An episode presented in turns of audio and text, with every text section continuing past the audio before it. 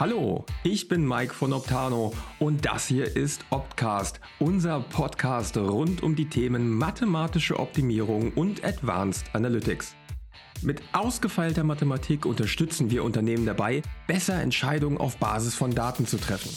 Wie wir das machen und welche Potenziale sich in Unternehmen mit Hilfe der Mathematik freisetzen lassen, darüber sprechen wir einmal im Monat mit ausgesuchten Expertinnen. Wir von Optano sprechen gerne über das Thema Optimierung. Aber es gibt Fälle, in denen die Suche nach dem mathematischen Optimum gar nicht erstrebenswert ist. Klingt paradox, aber es existieren handfeste Gründe, warum man mit Hilfe von Heuristiken mitunter besser zum Ziel kommt. Aber was sind eigentlich Heuristiken? In welchen Anwendungsfällen können Sie Ihre Stärken ausspielen und wo liegen Ihre Schwächen, so Sie denn überhaupt welche haben? Darüber wollen wir mit unseren Gästen reden. Bei uns sind heute Bernd Welter und Sven Flake. Bernd ist Senior Technical Consultant bei PTV Logistics, einem Anbieter für Routing, Optimierung und Transportvisibilität. Dort betreut er Unternehmen im Pre-Sales-Bereich rund um den Globus und hat dadurch einen sehr guten Einblick, wie Optimierungsmodelle in der Praxis angewendet werden und was den NutzerInnen einer solchen Lösung wichtig ist. Mit Heuristiken und ihren Vorzügen in der praktischen Anwendung kennt er sich also bestens aus und wir freuen uns, ihn heute hier zu haben. Sven dürfte vielen ZuhörerInnen nicht nur als regelmäßiger Gesprächspartner bei Optcast ein Begriff sein, sondern man kennt ihn auch als Host unserer beliebten Videoreihe One More Thing About. Im echten Leben ist Sven Leiter unseres Solutions-Bereichs und findet mit seinem Team durchdachte Optimierungslösungen für beinahe jeden Anwendungsfall. Bei Optcast profitieren wir von seiner großen praktischen Erfahrung sowie seinem technischen Verständnis und wir freuen uns, dass er heute bei uns ist. Und jetzt viel Spaß mit der heutigen Episode. Guten Morgen Bernd, guten Morgen Sven, schön, dass ihr heute bei uns seid. Guten Morgen. Morgen. Wenn ich mit KollegInnen über Heuristiken spreche, merke ich, ich benutze den Begriff oft nicht trennscharf genug, weil da kommen meistens viele Rückfragen oder lange Erklärungen. Falls das jemandem, der uns zuhört, auch so geht, Könnt ihr den Begriff Heuristiken einmal für uns definieren? Ja, kein Problem. Eine Heuristik ist letztlich eine Daumenregel. Man folgt einer einfachen, einem einfachen Regelwerk, um zu überlegen, wie komme ich denn eigentlich so grob in die richtige Richtung. Meinetwegen sowas wie, ähm, ich will irgendwo auf den Berg. Ich gehe also immer in eine Richtung, wo es ungefähr bergauf geht. So, und wenn ich diesen Regeln folge, dann komme ich irgendwann nach oben an. Zumindest ziemlich weit oben. Und so ungefähr kann man sich eine Heuristik vorstellen. Das ist natürlich in allen möglichen anderen Kontexten auch anwendbar. Da gibt es alle möglichen Varianten von. Aber letztlich kann man sich ähm, für sich selber merken, eine Heuristik ist immer eine Daumenregel. Wenn ich der folge, wird das Ergebnis schon echt gut. Das heißt, du schließt einfach Dinge Dinge aus. Also wenn du bergauf willst, schließt du schon mal aus, dass es bergab gehen kann. In der einfachsten Variante ja. Genau. Also das ist tatsächlich eine, eine, eine äh, Meta-Heuristik, meine die Bergsteiger-Heuristik äh, aufgrund der Analogie wo man sagt, ich habe jetzt die, die Faustregel, ich möchte möglichst weit oben ankommen und ich gucke mir jetzt an, in welche Richtung kann ich gehen. Meinetwegen eher links, eher rechts, geradeaus, vielleicht noch ein paar Schritte dazwischen. Und dann gucke ich mir an, wo ist die Steigung am stärksten. Da wird es wohl am meisten nach oben gehen und den Weg gehe ich dann. Und danach mache ich die gleiche Entscheidung nochmal. Dann gucke ich mir den nächsten Schritt an und äh, nehme dann wieder den Schritt oder die Passage, die am steilsten nach oben führt. Immer mit der Annahme, naja, wenn ich nach oben will, nehme ich natürlich den steilsten Weg. So, das hat Haken natürlich, weil das führt nicht unbedingt automatisch dazu, dass man ganz oben ankommt. Also wenn ich meinetwegen erst durch eine Senke muss, dann würde ich diesen Weg niemals nehmen ähm, sondern ich würde immer den steilsten Weg nehmen und vielleicht bin ich dann auf einer kleinen Kuppe. Aber wenn ich jetzt durch die nächste Senke gehen würde, dann komme ich vielleicht ganz hoch auf den Berg. Ja, solche Sachen muss man natürlich berücksichtigen, wenn man über sowas wie eine Bergsteigerheuristik spricht. Es gibt also verschiedene Arten von Heuristiken. Welche Arten gibt es denn und wann wendet man die an und wie löst man vielleicht auch so ein Problem, dass man eben nicht auf der Kuppe landet, sondern doch irgendwie auf dem Gipfel? Also letztlich gibt es Heuristiken äh, wie Sand am Meer, sage ich mal. Also die grobe Unterscheidung ist etwas, das wir Meta-Heuristik nennen und ähm, Heuristiken, die speziell auf ein Problem maßgeschneidert sind. Also wenn ich jetzt meinetwegen sage, ich möchte irgendwo hinkommen, ich möchte eine Route planen, dann äh, nehme ich sozusagen, gucke ich auf eine Karte und nehme irgendeine Strecke, die in die richtige Himmelsrichtung führt, ganz grob. Dann denke ich wirklich in dem Problem, das ich lösen möchte, in Routen. So, die Bergsteiger-Heuristik zum Beispiel, die kann ich natürlich auch beim Bergsteigen anwenden, aber das ist eigentlich etwas, das nennen wir typischerweise Meta-Heuristik, weil die ist so generisch, dass wir äh, gar nicht mehr über das Problem nachdenken, sondern nur über ein typisches Lösungsverfahren und danach überlegen wir, wie können wir da das Problem auf dieses Lösungsverfahren abbilden. Und das würde dann zum Beispiel so aussehen, dass ich ähm, meiner Lösung, meinem Problem einen Wert gebe. Ähm, je höher, desto besser. Und dieses je höher, desto besser, das entspricht sozusagen dem Raufklettern auf den Berg. Das heißt, jemand, der eine Bergsteigerheuristik baut, der muss das Problem nicht kennen. Und jemand, der das Problem kennt, der muss im Prinzip sagen, ähm, wie bewerte ich eine gute Lösung und wie, wie bewerte ich äh, letztlich einen Schritt in die richtige Richtung. Und dann kann man anschließend beides zusammenbringen und kann die Meta-Heuristik anwenden auf, auf im Prinzip ein beliebiges Problem. Ob es immer die geeignete ist, muss man sehen. Und umgekehrt kann man natürlich sagen, man kann sich für jedes Problem eine maßgeschneiderte Heuristik bauen. Das ist dann in der Regel mit, wir nennen es dann Domänenwissen verbunden oder Fachwissen. Ich weiß halt, es geht um ein bestimmtes Problem, wie zum Beispiel ähm, Routenplanung. Und dann bringe ich für dieses Problem spezifisches Wissen ein, um dann zu sagen, ich habe vielleicht eine besonders gute äh, Heuristik, die funktioniert dann insbesondere hier. So eine Heuristik verspricht einem gewissermaßen, ey, ich werde dir so ein Ziel möglichst nah rankommen äh, ähm, das ist mein Versprechen als Heuristik, wenn, die, wenn, wenn du mich anwendest. Aber ich mache dir irgendwas leichter. Du musst ja einen Grund haben, auch warum du die Heuristik machst. Ja? Könntest ja auch alle Wege ausprobieren und sagen, super, ich war jetzt am Ende, habe ich 10.000 einzelne lokale äh, Maxima gefunden und jetzt kenne ich den totalen Gipfel, äh, auf dem ich die komplette Übersicht habe. Ja? Aber das dauert ja zu lang. Ja? Und dafür setzt halt Heuristiken auch ein, dass du motiviert die Motivation hinter so einem Einsatz eben ist, zu sagen, alles ausprobieren geht nicht, wir müssen irgendeine Verallgemeinerung machen. Du hast die Daumenregel als was vereinfachen sozusagen äh, benannt und das, das spielt mit rein ja, als Motivation. Ja, äh, das ist tatsächlich auch, ähm, auch ein, ein typisches Thema mit Kunden bei uns. Weil wir sind ja eine Optimierungsfirma, wir setzen viel auf mathematische äh, Verfahren, bauen irgendwelche Gleichungssysteme und äh, ein häufiges Argument ist äh, ja auch, dann können wir die optimale Lösung berechnen. Und auch da gibt es natürlich gute Strategien, wie man das sinnvoll machen kann, klar. Ähm, aber da ist auch mal die Frage, ja gut, aber Heuristiken ähm, ist viel ungenauer am Ende. Und ähm, zum einen ist es natürlich so, so viel ungenauer sind sie vielleicht gar nicht, aber insbesondere sind sie womöglich auch schneller. Ja, das heißt, ich, ich nähere mich mit großen Schritten dem Ziel während ich bei äh, einer mathematisch exakten Lösung vielleicht äh, viele kleine Schritte nehmen muss, um wirklich sicherzustellen, ähm, dass ich auch durch die Senke gehe, um auf der anderen Seite den hohen Berg zu erwischen, während ich ähm, bei einer Heuristik vielleicht damit zufrieden bin, wenn ich auch auf dem etwas niedrigeren Nachbarberg lande, dafür aber schnell da bin und nicht irgendwie drei Wochen hiken, hiken muss oder so. Da kann ich dir, glaube ich, ein schönes Beispiel aus, aus unserer Welt bei der PTV benennen, wenn es um klassisches Routing geht. Vielleicht habt ihr selber auch schon mal einen Routing-Algorithmus programmiert. Gibt es äh, akademisch eine, eine, große Bandbreite. Einer davon ist ein Dijkstra. Dijkstra-Algorithmus selbst ist ein exaktes Verfahren. Also wenn du dem Futter hinwirfst, ein Straßennetz und so weiter, dann liefert dir der Dijkstra die perfekte Route.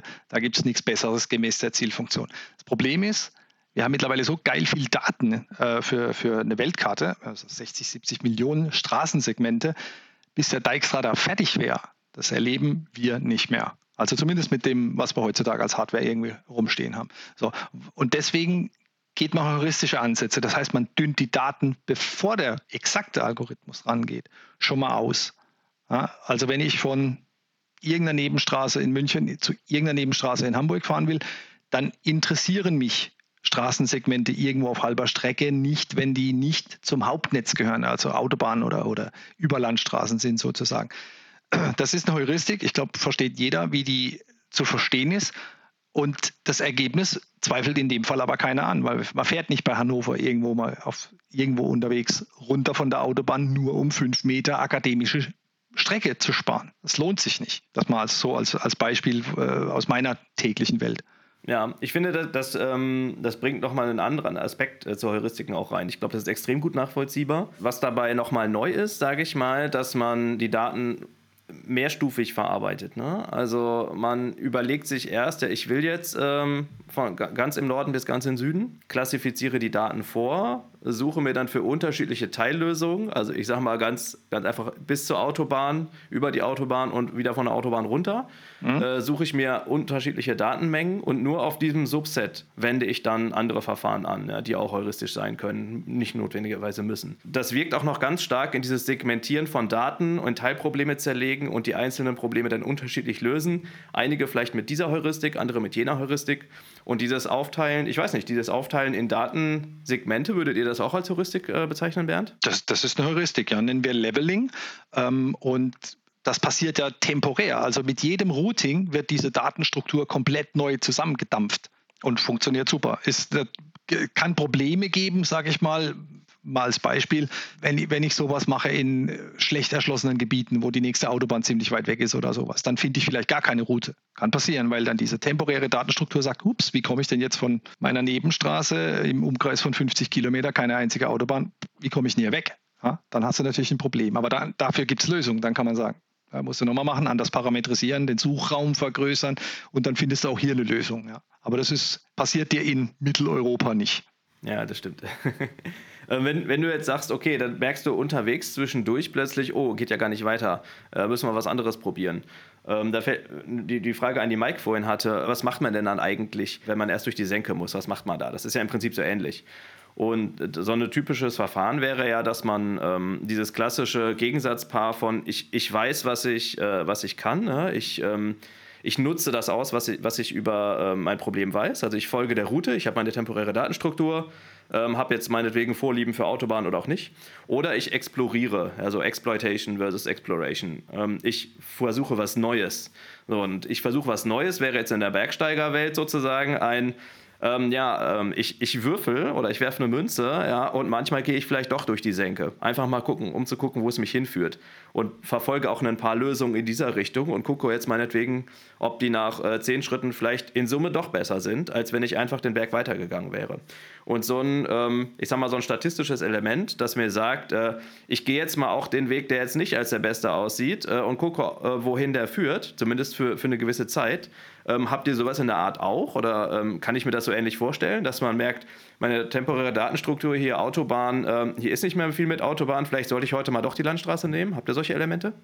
Ähm, es gibt auch tatsächlich ich kann beim gleichen Beispiel bleiben, beim, beim AB-Routing sozusagen. Äh, der Dijkstra ist ja, wie gesagt, das äh, exakte Verfahren, das in, sozusagen in alle Richtungen geht. Wenn, wenn man das jetzt visualisieren würde, dann würde man das auch schön sehen, aber wir sind hier im Podcast willkommen in meiner zweidimensionalen Welt. Ähm, Muss man sich vorstellen. ich hoffe es mal, ja. Ähm, wir liefern es nach. Ähm, und, und dann alternativ dazu gibt es aber andere Verfahren wie meinetwegen ein A-Star. Ähm, das heißt, äh, dort wird ein gerichteter Graph gemacht, der zwar die Tendenz hat, sich zu orientieren, wo will ich denn, in welche Himmelsrichtung will ich denn generell reisen, so ungefähr. Aber der guckt trotzdem auch ein Stück weit nach, sagen wir mal im weitesten Sinne nach rechts und links und ein bisschen nach hinten und nimmt sowas auch mit rein. Ich hoffe, das ist äh, ein Beispiel, wo man sagt, ich bin bereit, eine gewisse Strecke auch entgegen meiner eigentlichen Zielhimmelsrichtung zu reisen, auszuprobieren, um gegebenenfalls dann doch ein äh, besseres Ergebnis zu gucken, wie wenn ich jetzt Stier nach vorne renne. Während man eine Zwischenfrage, die, der limitierende Faktor ist dann Zeit, bis berechnet ist. Also du musst ja die Zeit, du musst die Zeit ja haben, rechts und links und hinten gucken zu können. Mhm. Ist das der Faktor? Mhm Du meinst, warum man jetzt dann sich auf diesen Kompromiss eisen lässt? Ich glaube, es sind zwei Sachen. Ich habe schon die, die 60 Millionen Straßensegmente genannt als Beispiel. Das heißt einfach das Datenvolumen, also der Arbeitsspeicher, den man gegebenenfalls dem Verfahren zur Verfügung stellen müsste. Und das zweite eben, selbst wenn ich genug Arbeitsspeicher hätte, ist die Menge an na, Kombinatorik ist nicht ganz der richtige Begriff, aber an, an Varianten, die man durchprobieren muss, vielleicht ist, das Wort ist vielleicht besser, einfach so groß, dass, dass es zu lange dauert. Ja, mhm. Im Sinne von einer, von einer äh, Komplexitätsbeschreibung. Und die Probleme werden ja immer größer. Also in dem, wenn, wenn du denkst, du hast Heuristiken und absolut geile Verfahren entwickelt, die alles lösen können, was man heutzutage braucht, dann kommt irgendwo der nächste Kasper um die Ecke und sagt, ey geil, lass uns diese oder jene Dimension noch mit ranflanschen und zack, explodiert das Ganze in der Kombinatorik wieder.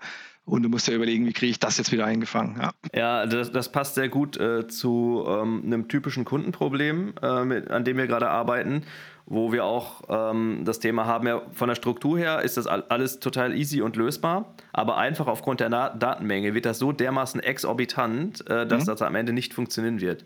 Und das ist genau äh, für uns häufig auch ein Anlass zu sagen, liebe Kunden, ja, wir machen die mathematische Optimierung, aber Heuristiken, die haben einfach ihre Stärken und das ist womöglich ein Fall, wo wir äh, das mal anwenden müssen wo wir euch eine richtig hammermäßig gute Lösung bringen. Aber nein, vielleicht ist es nicht die theoretisch optimale, die man mit vielen Jahren Rechenzeit äh, ausrechnen kann, obwohl ihr das Ergebnis morgen braucht. Also wir sehen das auch, äh, auch im täglichen äh, Kundengeschäft im Moment gerade besonders.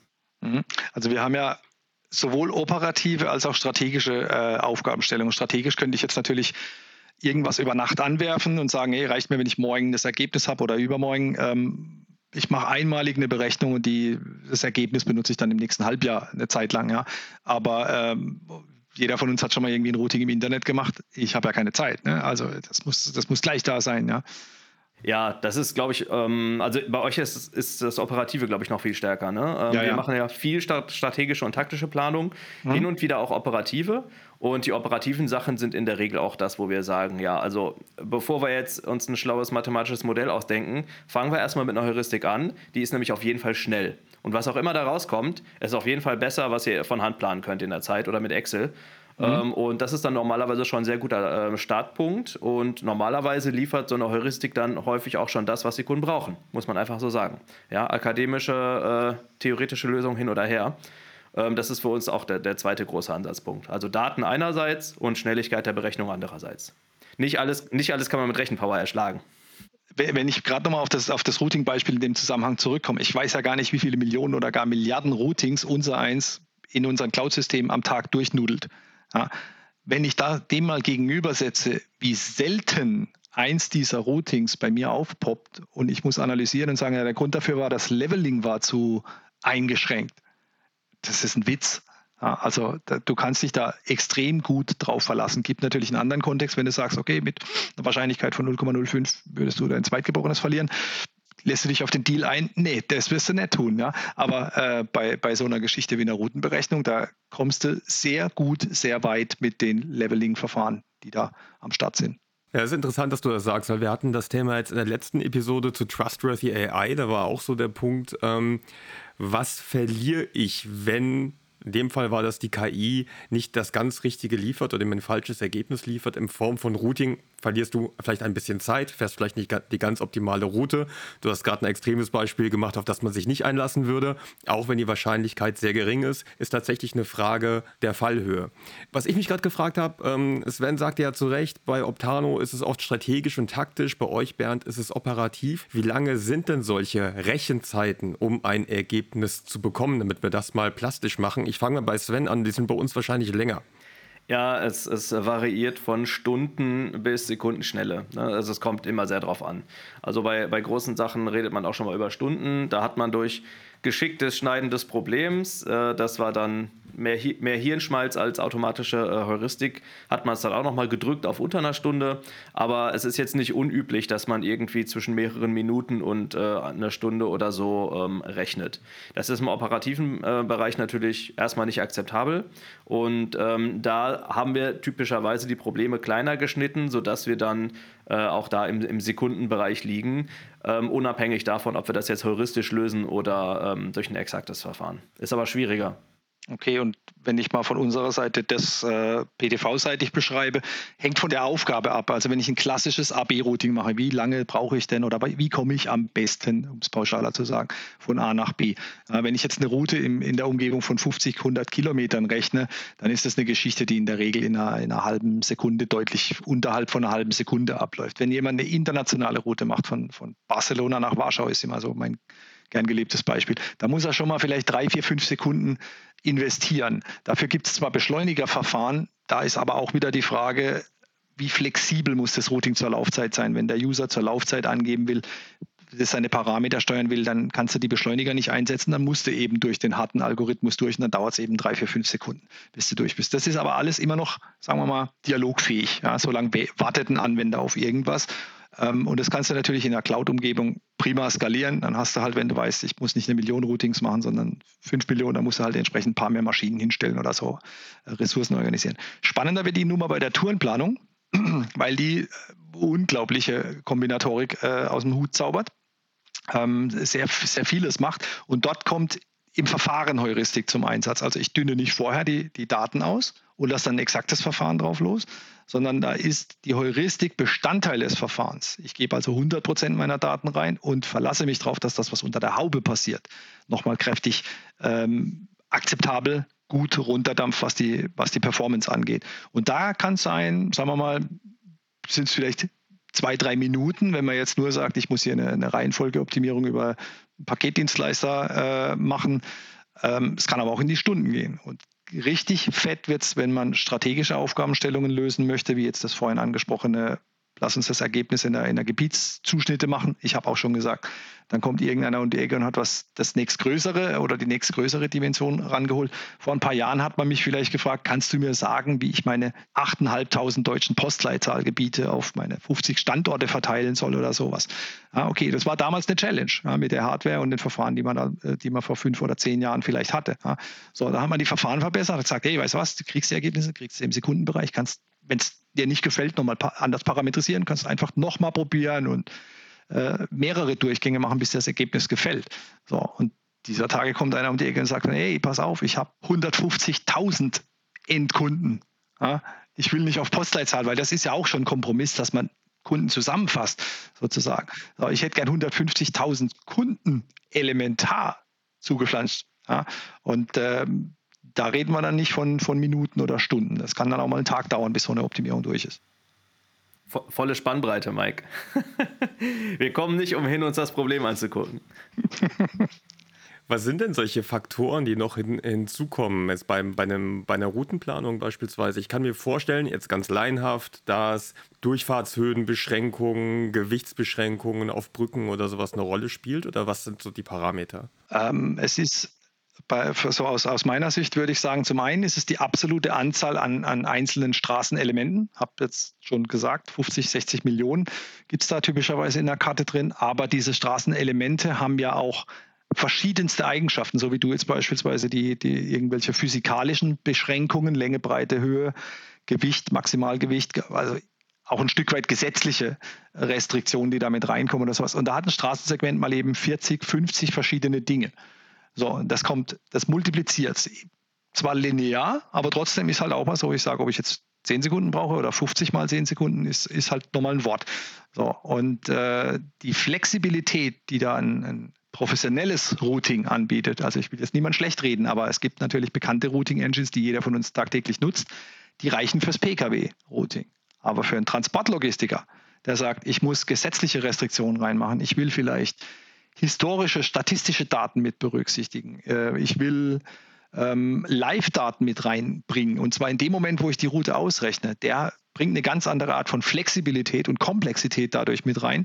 Und da kommt der große alternative Anbieter, der braucht die gar nicht für sein, für sein Kundenuniversum. Ja, das ist völlig okay. Wir brauchen beide. Wir brauchen den schnellen, einfachen Ansatz und wir brauchen den äh, komplexen, professionellen.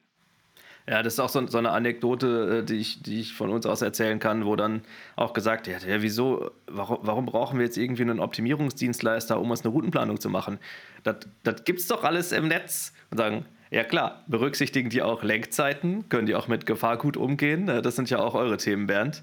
Genau. Äh, und das sind dann so Anforderungen, in einem ersten Moment denkt man da gar nicht dran, wenn man darüber nachdenkt, okay, wir müssen jetzt eine Routenplanung machen. Aber die Anforderungen sind halt nicht nur ein Netzwerk aus Knoten und Kanten, die meine Straßen repräsentieren. Die Anforderungen sind noch deutlich mehr. Mhm. Und äh, das sind alles so Sachen, die, die fließen noch in die Komplexität mit ein. Und die darf man dann zumindest im industriellen oder im, im, im, im ähm, im wirtschaftlichen Umfeld irgendwie nicht vergessen, glaube ich. Die machen es nicht leichter, normalerweise. Ich, ich habe noch, ich muss jetzt 20 Jahre zurückdenken, äh, also ich bin ja seit 2000 bei der Firma und ich kann mich erinnern, auf einer, auf der ersten Messe, auf der ich stand, haben wir natürlich, klar, was macht man jedes Mal, mit neue Softwareversion präsentiert, damals Map Guide war es irgendwie Version Map Guide 6 oder sowas. Ähm, und wir hatten einen User am Stand, der die Performance bemängelt hat. Er hat die neue Version schon gekriegt, hat die ausprobiert, hat gesagt, dauert zu lang. Irgendwie ist er, ist er schlechter. Die, die, die alte Version war schneller. Da haben wir gesagt, ja, ja, wir haben viel Energie reingesteckt und, und viel flexibler geworden und so weiter. Ja, die alte Version war schneller. Er war nicht zufrieden zu kriegen mit, mit der Aussage. Dann habe ich gesagt, okay, lassen Sie mich ein Beispiel probieren. Haben ein Blatt Papier genommen, Kugelschreiber, Oldschool, analog, habe ein Haus vom Nikolaus draufgemalt.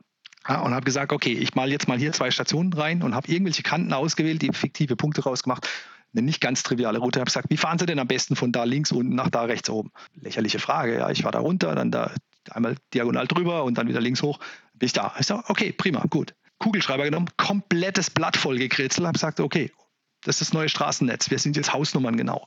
Wie fahren Sie denn jetzt? Ja, da blickt doch kein Mensch durch. Ja, natürlich blickt da kein Mensch durch, die Maschine schon, aber sie braucht Zeit. War er, war er zufrieden, hat er verstanden, okay, so kann man es auch sehen, ja. Und deswegen die neue Version ist flexibler, aber nutzt mehr Daten mit rein Und das, äh, der Preis ist ein Stück weit, dass es nicht pauschal immer schneller geht. Ja, guter Punkt. Ich hatte mir zu Anfang ja die Frage mal aufgeschrieben ähm, über Stärken und Schwächen von Heuristiken. Das haben wir im Grunde genommen jetzt abgefrühstückt. Ne? Also Heuristik ist im Zweifelsfall schneller.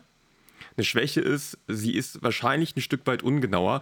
Vielleicht könnt ihr das mal bisschen qualifizieren, wie ungenau es ein ungenau ist. Wenn hat eben gesagt, egal was eine Heuristik berechnet, es ist allemal besser als eine Excel-basierte Planung, die von Hand gemacht wird. Aber vielleicht könnt ihr uns mal ein Gefühl dafür geben, über diese Unschärfe, die da drin steckt. Wie groß ist so eine Unschärfe? Ich glaube, man muss hier ein bisschen aufpassen. Ne? Wir sind ja bei uns auch häufig Mathematik-Nerds und wenn wir dann immer sagen, die äh, die Lösung, ja, die, die ist aber nicht optimal, ne? die ist eigentlich gar nicht so gut, dann äh, ist das immer aus mathematischer Sicht gesprochen und es ist überhaupt gar nicht aus Sicht der Kunden gesprochen. Ja, weil das ist, ist genau das Beispiel, was, was äh, Bernd auch schon mal gebracht hat. Die Lösung überhaupt zu finden, das ist in der Praxis alleine schon eine Herausforderung. Und ähm, ja, und vielleicht hat man ähm, bei den Kunden äh, gute Verfahren, um irgendwie zu dieser Lösung zu kommen. Und ja, die dauern vielleicht auch und erfordern viel Handarbeit. Und alleine sowas abzulösen und dann schnell auf Knopfdruck zu einer Lösung zu kommen, die ist auch noch besser, das ist, um ehrlich zu sein, äh, der Hammer. Und jetzt kann man im nächsten Schritt als Mathematik-Nerd natürlich noch quantifizieren. Das ist ja aber sowas weit von weit weg von einem theoretisch erreichbaren Optimum. Das mag sein, ja, ist aber letztlich für den Kunden völlig irrelevant. Natürlich könnte man versuchen, an dieses theoretische Optimum noch näher ranzukommen. Mit einer besseren Heuristik, mit einem anderen Verfahren. Und wenn es ähm, sinnvoll ist, also wenn, wenn die Problemkomplexität das zulässt, dann tun wir das auch sehr gerne. Freut sich der Kunde noch mehr. Ich bin immer ein bisschen vorsichtig damit zu sagen, eine Heuristik ist ja dann gar kein optimales Ergebnis. Also manchmal ist es vielleicht sogar trotzdem der Fall, ne? siehe Dijkstra, wenn man anwenden kann. Aber selbst wenn das nicht der Fall ist, normalerweise würde ich sagen, so what? Weil es ist immer noch viel besser als, als vorher. Natürlich gibt es auch dumme Heuristik. Äh, man kann ja auch eine dumme Heuristik bauen, die ein schlechtes Ergebnis liefert, das ist schon klar. Aber darüber reden wir ja hoffentlich nicht. Also hey, Return 1, fertig. Schneller geht's nicht. Ja, ist zwar in vielen Fällen, muss die richtige Frage haben, dann passt aber. Ja, ich, ich kenne ein gutes Beispiel dafür, das bezieht sich dann allerdings auf Wettervorhersagen. Äh, wenn du eine Wettervorhersage in äh, meinetwegen der kalifornischen Wüste machst, dann ist deine Heuristik extrem einfach und deine Fehlerrate trotzdem extrem niedrig. Ja, alles gut. Wenn ich jetzt mal so die, die, den Grad des Danebenliegens, sage ich mal, äh, zwischen real existierendem Optimum und ähm, was hat das Verfahren geliefert, beim Routing mal anschaue. Also erstmal die, die Route in, selbst zu berechnen, sei es bei Excel oder, oder äh, ohne ein entsprechendes Verfahren, äh, da bist du ohnehin viel zu schnell an der Komplexität, das kriegst du ja gar nicht gebacken im Kopf oder auf, auf den entsprechenden Tools. Da brauchst du Programmierung und so weiter. Ja. Und ich bin tatsächlich schon geistern hinterhergerannt. Da hat einer tatsächlich eine Route, wenn, wenn wir seine Wunschroute, die er gerne gehabt hätte, nachgerechnet haben, haben wir festgestellt, okay, er hat uns auf 700 Kilometer zwei Meter gespart.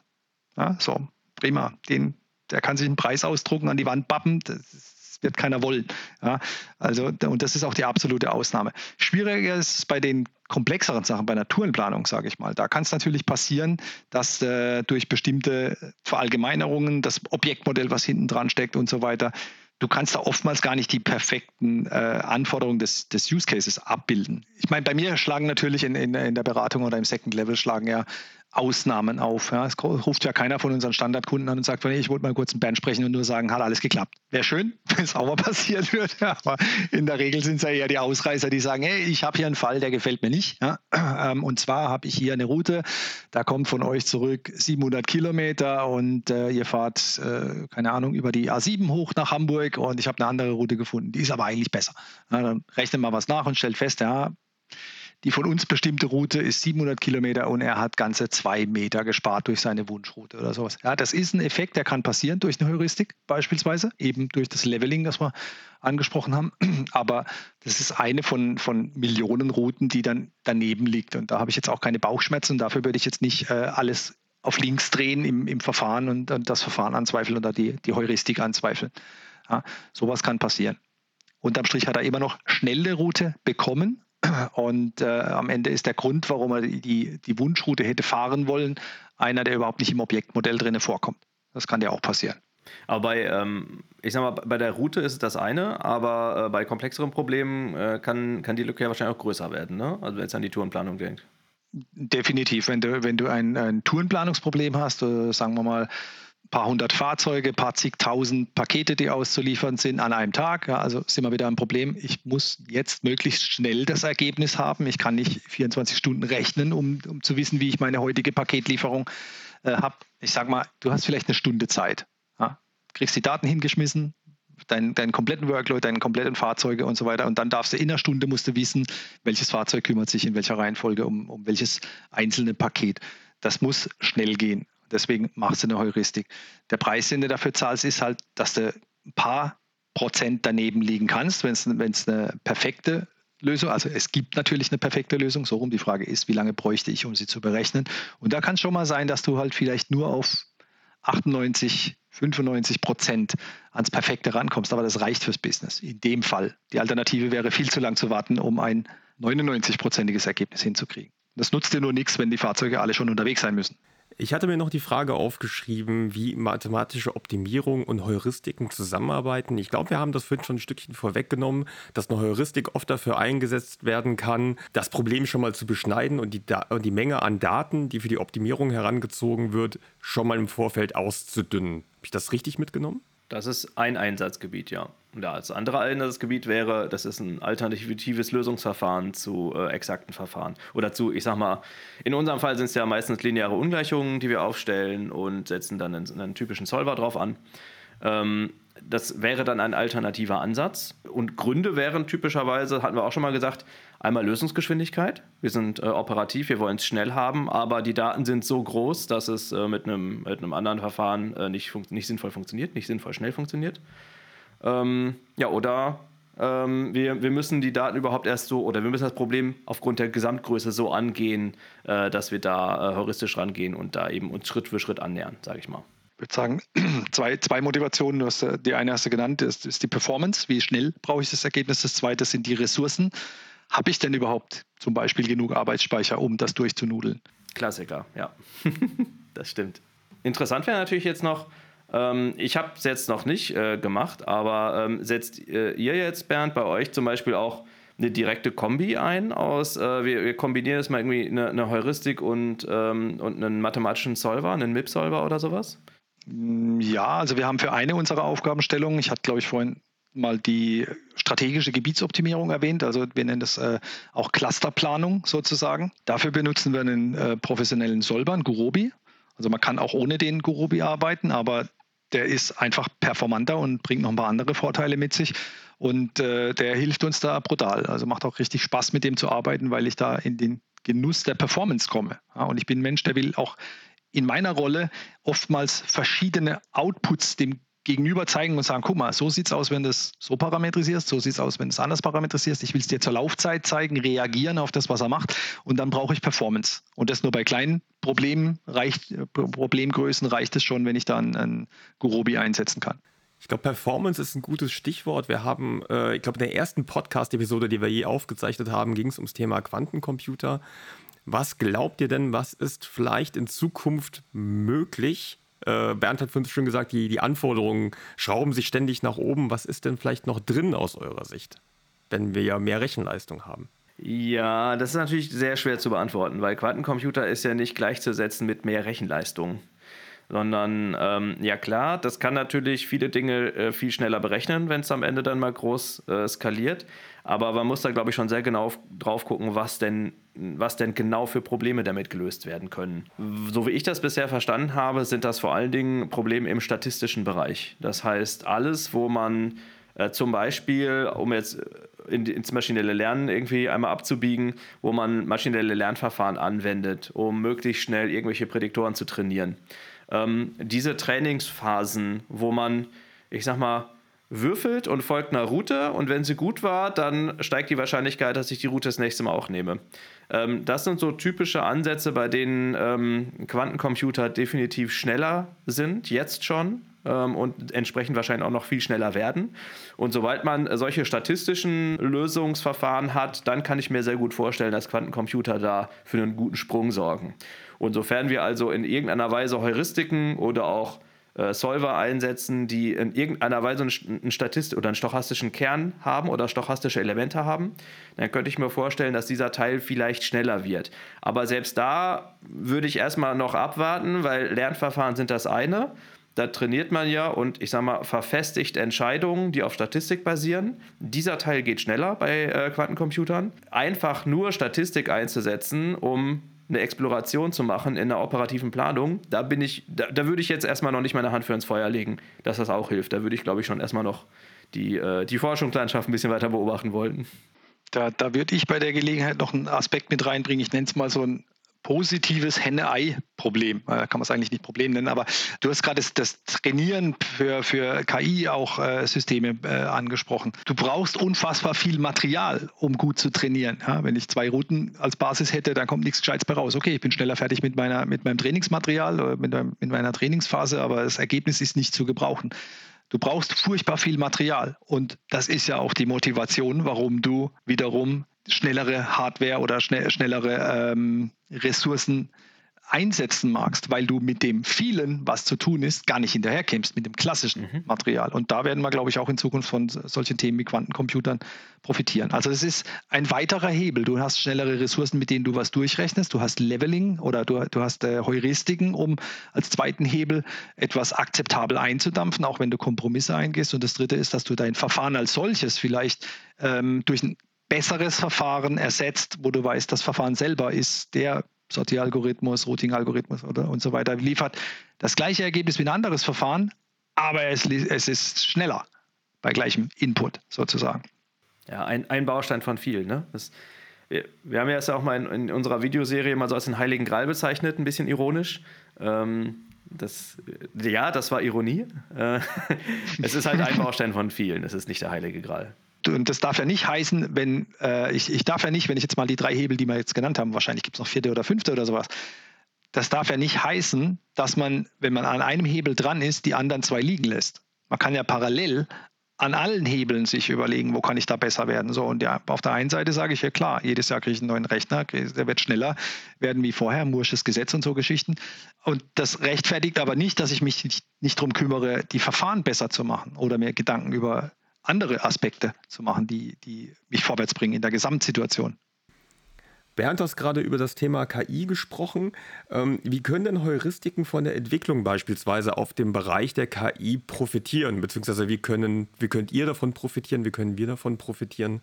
Gib mir mal eine Einschätzung. Ich, ich, ich würde den Aspekt auf links rum erstmal kurz drehen, ähm, wenn es um die KI geht. Also ich werde immer mal wieder gefragt, wie denn die KI in der Logistik helfen kann sozusagen. Also ist natürlich ein Buzzword oder die, die nächste Sau, die durchs Dorf getrieben wird. Alle müssen jetzt mit KI machen und so weiter. Ähm jetzt hatte ich beide Buzzwords dabei. Ich hatte KI und ich hatte Quantencomputer. Ich finde, ich bin ganz weit vorn. Bingo. Äh, so, nee, ähm, äh, da, da werde ich eben äh, schon immer mal wieder gefragt, wie wir denn mit KI an der, an der Stelle umgehen. Und für uns ist immer maßgeblich als, als äh, Softwarelieferant äh, sozusagen oder Verfahrenslieferant, sage ich mal etwas pauschaler oder äh, enger ran formuliert. Für uns ist immer wichtig, dass wir sagen, was motiviert dich denn, mit KI arbeiten zu wollen? Also wo, wo meinst du denn, äh, KI einsetzen zu können? Denn wir haben ein bestimmtes Modell hinter unseren äh, Verfahren, Tourenplanungsverfahren. Und wenn du jetzt mit irgendeinem Parameter um die Ecke kommst und sagst, den gibt es nicht, dann könntet ihr mit KI aber lernen, also warum unsere Disponenten alle immer bestimmte Stops ans Ende der Tour legen und so weiter. Ähm, das könnte man ja lernen, wenn man massenhaft Daten hätte. Da interessiert uns halt immer, was ist denn die eigentliche Motivation, warum eine Tourstruktur anders sein soll. Ja? Und wir wollen, also das, das heißt nicht, dass wir uns nicht mit KI beschäftigen werden wollen tun und so. Ähm, das heißt nur, wir wollen erstmal primär unsere Kompetenz in puncto des Verfahrens benutzen, das Verfahren besser oder flexibler machen und parallel dazu uns Gedanken machen, wie man die KI einsetzen kann. Das ist immer wieder bei den Hebeln, die ich vorhin angesprochen habe, dass ich sage, nur weil man am einen Hebel stark ist, heißt es nicht, dass man den anderen vernachlässigen ja. darf. Man muss beide oder alle ansetzen. Ist bei uns letztlich so ähnlich. Ne? Also ähm, ich, ich muss, muss ja immer die Kundenbrille aufsetzen. Das ist ja auch der Spaß an der Geschichte. Ähm, und da ist eigentlich, muss die Frage immer sein, ja, ja, äh, schön, schön, dass ihr KI machen wollt, aber was wollt ihr nochmal für ein Problem lösen und warum? Und äh, die Frage muss beantwortet sein. Und solange die Frage nicht beantwortet ist, braucht man nicht über Werkzeuge reden, wie man das Problem löst. Und wenn das Problem so ist, dass in irgendeiner Weise ein KI-Verfahren ähm, da hilft, dann machen wir es natürlich. Klar. So, ne? Und ich glaube, das muss die richtige Reihenfolge sein. Und zu sagen, ja, wir, wir machen jetzt auch KI. Ja gut, KI machen wir sowieso, weil das KI ist so ein großes Thema. Alles, was unter programmierte Problemlösung, äh, was eine programmierte Problemlösung ist, fällt unter KI. Wenn man möchte. Also ich, ich, muss, ich finde, man muss immer vom Problem her denken und KI muss dann eine Antwort sein und keine Vorgabe. Ja, wenn ich, wenn ich so ein Thema wie jetzt auch Machine Learning in dem Zusammenhang beispielsweise mal sehe, da gibt es Teilaufgaben. Wir haben ja in unserem Werkzeugkasten nicht nur den Hammer, wir haben auch den Schraubenzieher und die, ja. die Pfeile drin. Da gibt es Aufgabenstellungen, die schreien gewissermaßen danach, dass man mit Machine Learning besser werden kann. Ich sage mal, geokodieren, Adresse, genau. gib mir eine Input-Adresse und ich sage dir, wo die Koordinate ist. Da werden viele User bei einem gleichgelagerten Input den gleichen Treffer aus der Trefferliste sozusagen selektieren. Da kann man super ableiten oder Vorschläge machen und die Trefferliste in Zukunft so präsentieren, dass mit zumindest einer hohen Wahrscheinlichkeit der richtige Treffer ganz oben steht. Ähm, eben gelernt aus der Vergangenheit, kennen wir, wenn man in, im Internet Routen ausrechnet. Und dann gibt es andere Dinge, wo ich sage, naja, aus den Tourenplanungsmanipulationen, die ein Disponent manuell gemacht hat, innerhalb einer Spedition kann ich nicht ableiten, wie ein Disponent in einer ganz anderen Spedition Entscheidungen treffen würde. Ja, da würde ich das Ergebnis vergrießknaddeln. Ja, da haben wir doch heute eine ganze Menge gelernt. Ich weiß, ich kann Buzzword Bingo spielen. Wir haben gelernt, was Verkniestknaddeln ist. Und äh, ich danke euch beiden ganz, ganz herzlich äh, für das interessante Gespräch, für eure Zeit. Und ich hoffe, ihr kommt gerne mal wieder. Hat Spaß gemacht, ja. Danke auch. Ja, auch. Vielen Dank. Ciao. Ciao, ciao.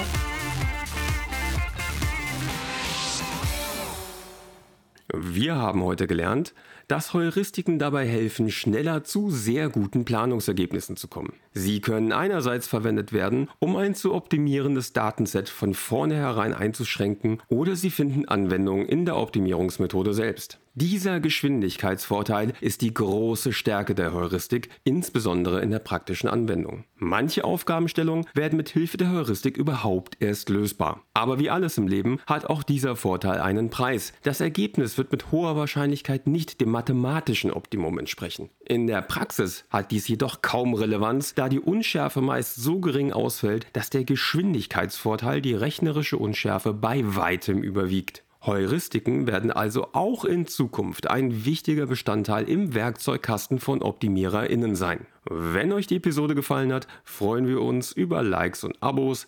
Danke fürs Zuhören und bis zum nächsten Mal.